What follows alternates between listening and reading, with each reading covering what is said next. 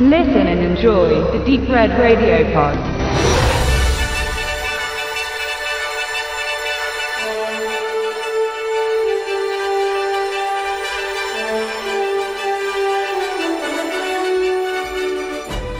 Nach seinen aufwendigen ersten Filmen, die er für den internationalen Markt auf deutschem Boden mit deutscher Crew und englischsprachigen Cast verwirklichte, wurde Roland Emmerich nach Hollywood gelockt und erfolgte gern, denn Deutschland fehlte es am nötigen Nährboden für das fantastische Kino.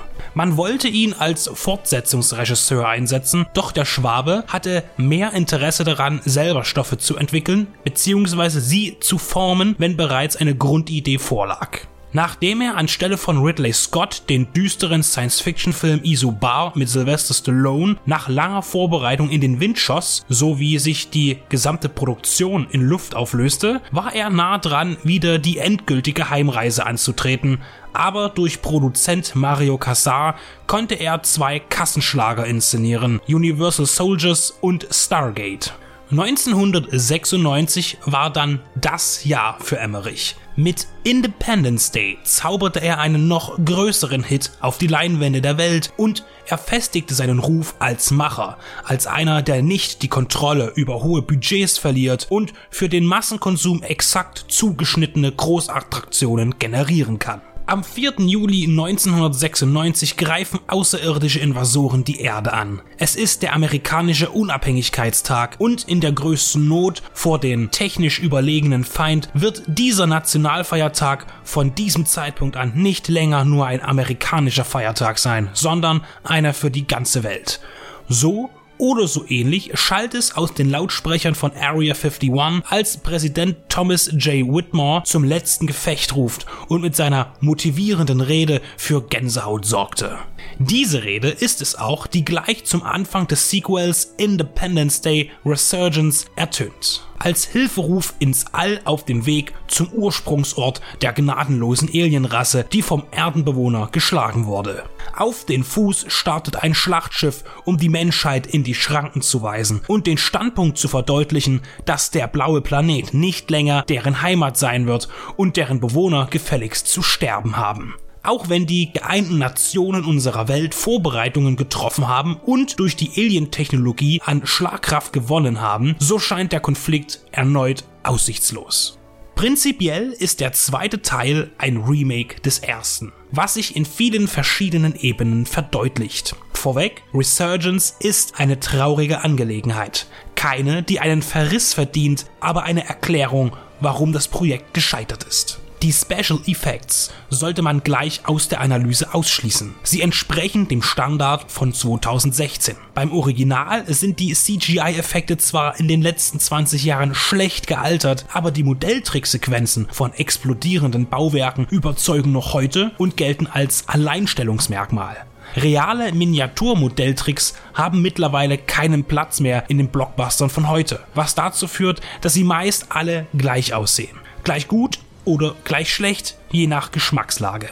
Womit das Skript von Dean Devlin und Roland Emmerich in den 90ern aufwarten konnte, war ein subtiler Humor. Charismatische Figuren mit allerlei Eigenheiten, Ticks und Macken und eine hektische, spannende Erzählstruktur, die ohne Pausen voranschritt und den Krieg gegen die Aliens zu einem geladenen Actionabenteuer machte. Bei Resurgence holten sich die beiden noch reichliche Hilfe. James Vanderbilt schrieb den Spider-Man Reboot und Emmerichs White House Down. Hinzu kommen James A. Woods und Nicholas Wright, beide noch recht frisch im Geschäft. Ihr gemeinsames Ziel schien es gewesen zu sein, möglichst viele personelle und szenische Verknüpfungen zum ID4 von 1996 herzustellen. Zugegeben, gefreut hat es einen, dass sie alle wieder mit dabei sind. Bill Pullman als Präsident AD, Jeff Goldblum als Weltverbesserer David Levinson, Judd Hirsch als dessen kauziger Vater Julius, Brand Spinner als überqualifizierter und nicht gesellschaftsfähiger Wissenschaftler sowie Vivica A. Fox als Jasmine Hiller, die von einer Stripperin zur medizinischen Fachkraft herangereift ist und sogar Robert Loggia hat man für ein Cameo ausgegraben. Will Smith als Captain Stephen Hiller schied wegen vertraglicher Streitigkeiten aus. Nur geht dieses Konzept mit all den bekannten alten Gesichtern nicht auf. Bis auf Brand Spinner kann keiner den Faden von 1996 aufnehmen und den Charakteren das wiedergeben, was sie so sympathisch gemacht hatte. Man denke nur an die Zwistigkeiten und die witzigen Wortgefechte der Levinson-Familie. Vater und Sohn treffen erst am Ende des Films aufeinander und haben sich dann, außer einer Pointe, nicht viel zu sagen. Allein der Mangel an deren Kommunikation wird einige enttäuschen. Klar erkennbar ist auch das Wiederverwenden von Schlüsselszenen. Beispielsweise, wenn ein Alien durch einen Menschen spricht mittels seiner Greifarme, die er um den Hals des Dolmetscheropfers schlingt und an eine Glasscheibe drückt, nur um danach von einer Gruppe ballernder Soldaten erschossen zu werden. Auch der prägnante Moment, als Hiller und Levinson 1996 im gegnerischen Raumgleiter das trojanische Computervirus ins Mutterschiff speisen und dann ihre suffisanten Sprüche ablassen, bevor sie den grünen Männchen Feuer unterm Hintern machen, wird kopiert. In der neuen Variante ist es ein junger Pilot, der im feindlichen UFO die Hose runter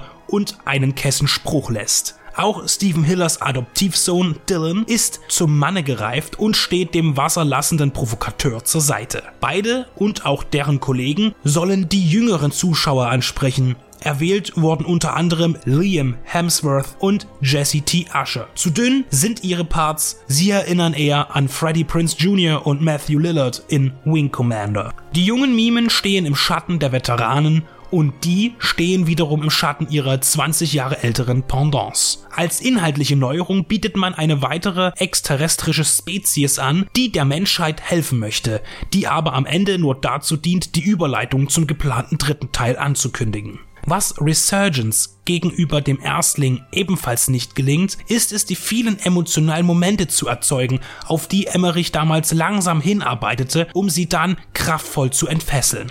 Dieser Effekt tritt nicht ein, denn die Stellen, die einen berühren sollen, ob tragisch, witzig oder heroisch, werden einem hier abrupt vor die Füße geworfen und die verfehlen ohne die geschickte Vermittlung ihre Wirkung und führen teilweise zur unfreiwilligen Komik. Vertieft werden all die Sehnsüchte nach dem ersten genialen Independence Day, dessen Schauspieler symbiotisch miteinander in der Geschichte agierten, mit Beginn des Abspanns. Wenn in den Credits als erstes erscheint Directed bei Roland Emmerich, dann wird die kämpferische Fanfare vom Original eingespielt, die bei Liebhabern tatsächlich ein wohliges Gefühl im Bauch verursacht und noch an den Kinosessel fesselt. Dem neuen Gesamtwerk ist das jedoch nicht zuzuschreiben.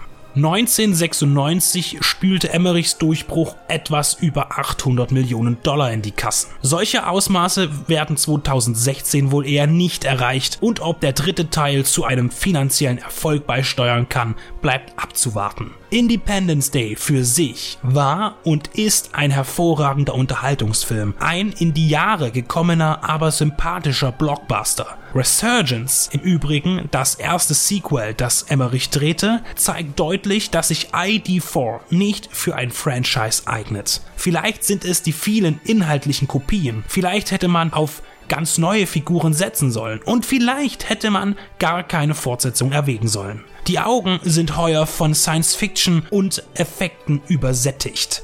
Bei Independence Day ging es im Nachhinein nie vordergründig um die Tricktechnik, sondern um die Stimmung. Und das, was 1996 geliefert wurde und begeisterte, nennen wir es Seele, ging 2016 verloren. Schade. Für Neueinsteiger ist es wohl auch ohne Vorkenntnisse ein großer bunter Spaß, aber Eingeweihten wird das Fehlen von Emmerichs sonst so grandiosem Storytelling enttäuschen.